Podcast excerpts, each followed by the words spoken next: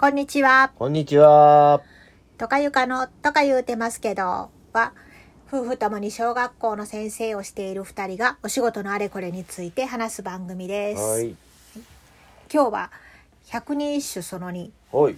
え前回五色百人一首というのがあって、はいそれだと、うんえー、20首を一つのまとまりで、えーゲームをするのでそんなに時間もかからないしそうそうそう。子どもたちもすぐに覚えて、そうそう。熱中するようになるというお話をしたんですよね。そうそうそう。2試合するのにまあ5分程度という感じね。うんうんうん。でその話の後半のところにちらっと、あのたただ単に取っていくだけじゃなくって、はい。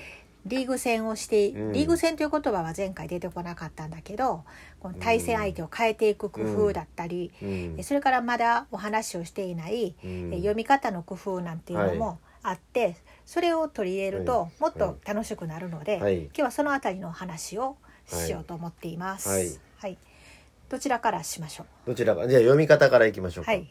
ね。えあの先生が札を読むっていうことですよね。そうそうそうそう。うん。でこの前あの4年生の教室の前を通ってると、はい。朗々とした節回しでテロープでた。はい。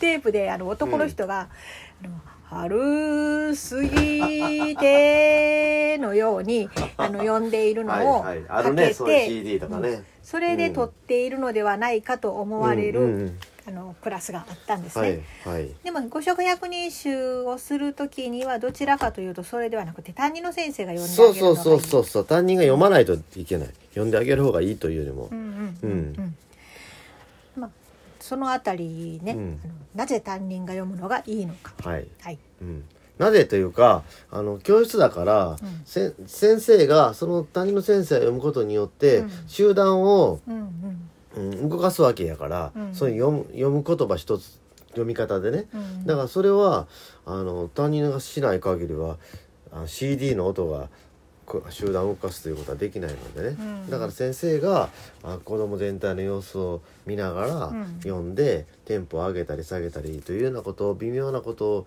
バランスを考えながら集団を統率していくということの一つとして扱えることやね。うん。で自分の学級が上手くなればなるほど早く読めばいいし、うん。あのまだ慣れてないクラスだったらゆっくり読んでやったりとかうん。いうような、あの微妙なことも違えやれるし、うん。だからすごく苦手な子がいたとしたらその子を見ていてその子が取れるように読んでやるということも、時には必要やしうん。全然取れないまま終わってしまったって言ったらやっぱり面白くないし、うん。1枚でも飛べたら取れたって喜ぶし、うん。慣れてきたらまあそんな 1枚しか取れないということはないんだけども、うん。初めのうちはそういうことでもあの必要なので、うん。やっぱり先生が読むっていうのは大事かな。学級経営上もすごく大事だと思いますね。うんうんうん。うん単に、うん。あの読む。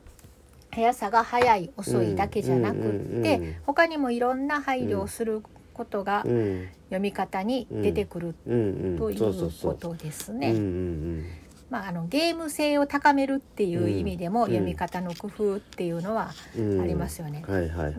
先生が五七五七七の最後の七七を読み終わった後にすぐに次のうん、そうそうそ句を読み始めることで「うん。わあ取った」とか「取られへんかった」とか「うん。わあ」ってなるなりがちなところがさっと次の札に意識が向くから、うん。あまりうるさくならなくって次々とうん。集中できるっていはうところもきっとあるでしょうう、ね。うん、今読んでみましょうか。はいはい、例えば「奥山にもみじ踏み明けなくしかの声聞くときぞ秋は悲しき寂しさに宿を立ち出て眺めればいずこも同じ秋の夕暮れ桃敷や」というふうにして次のあの歌を読む時にはもう間髪入れずに読んでいく、そうしないと「奥山にもみじ踏み明けなくしかの声聞くときぞ、秋は悲しき、取った取れたやったうえっしゃーとか、えー、ずるいとか、なんかそういうのがうわーって入ったらわけがわからなくなるので、声聞くときぞ、秋は悲しき、寂しさに、っていうことによることによって、わーって言ってたら先生の声が聞こえないから、自動的に黙って、シーンとした状態になると。まあ、それでもうるさくなることはあるんだけども、あじゃあお手つきにしますよとか言って、かいや、軽く言ってやれば、あ、そうやそうやと思って、子供たちは静かになるということと、それから、奥山にもみじ踏み明けなくしかの、声聞く時ぞ秋は悲しきってそこの上の句と下の句の間を開けることによって、あの声聞く時ぞというのを覚えてる子が取れるという、うん。覚えてる方が得をするというよううん。な読み方をしていくのも、うん。担任先生だからこそできるということで、うんそういう CD でやらせると、うん。いつも同じトーンテンポで読んでしまうので、うんまあそれはあの教育的にはうん。あまり効果がちょっと薄いかなと思いますね。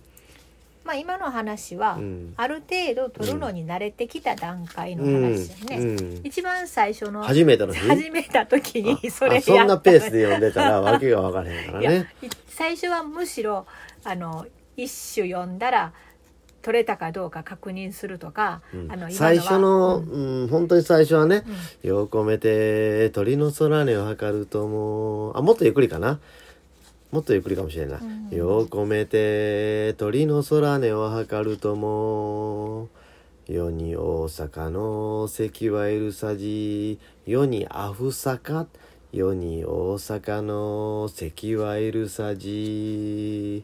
取れた人、わすごい。先生の方見せて。素晴らしい。いや取れなかったでしょ次取れるからね。じゃあ次行きますよいにしえの奈良の都のへ愛桜今日ここの絵に匂い塗るかな。ケフここの絵。今日ここの絵に匂い塗るかな。取れた人はすごいすごいなよかったね。っていうようにしてちょっと初めて読む時っていうのはちょっとそういう感じでやってやったらいいかなと思いますね。まあ下の句を2二回回読む。とかね、うんうん。読んであげたり、うんそれから私はあのえっと低学年やったんかな。うん。カルタのあの取り札の後ろに番号が書いてあるので、うん。今のは何番でしたっていう A 時も。の、A, A の横に1とかね、うんいい青青札は A になるね。うんうん。うんピンクそしたら絶対の札は数字だったらあの間違えないので、123してね、ううん。んでもまあ低学年でもあのひらがなやから、うん、最初の下の句の最初の5文字「足引き足引き探し」とか、あじゃあ足引きじゃない「長々し」よ「長々探し」とか、うん、長々しとね長長なんかなんか似たようなのがある,、うんあるのね、なんかオレンジ札はい似たやつがいっぱい出てくるね。そうそう緑札は人で始まるのが5番やったりね、まあそれはそれでね 慣れてきたらそれはそれで面白いんやけどね。一シリーズばっかり残しといてそれするとかね。そうそうそうそう。いうのもうん。人みたいな感じで。ね、うん。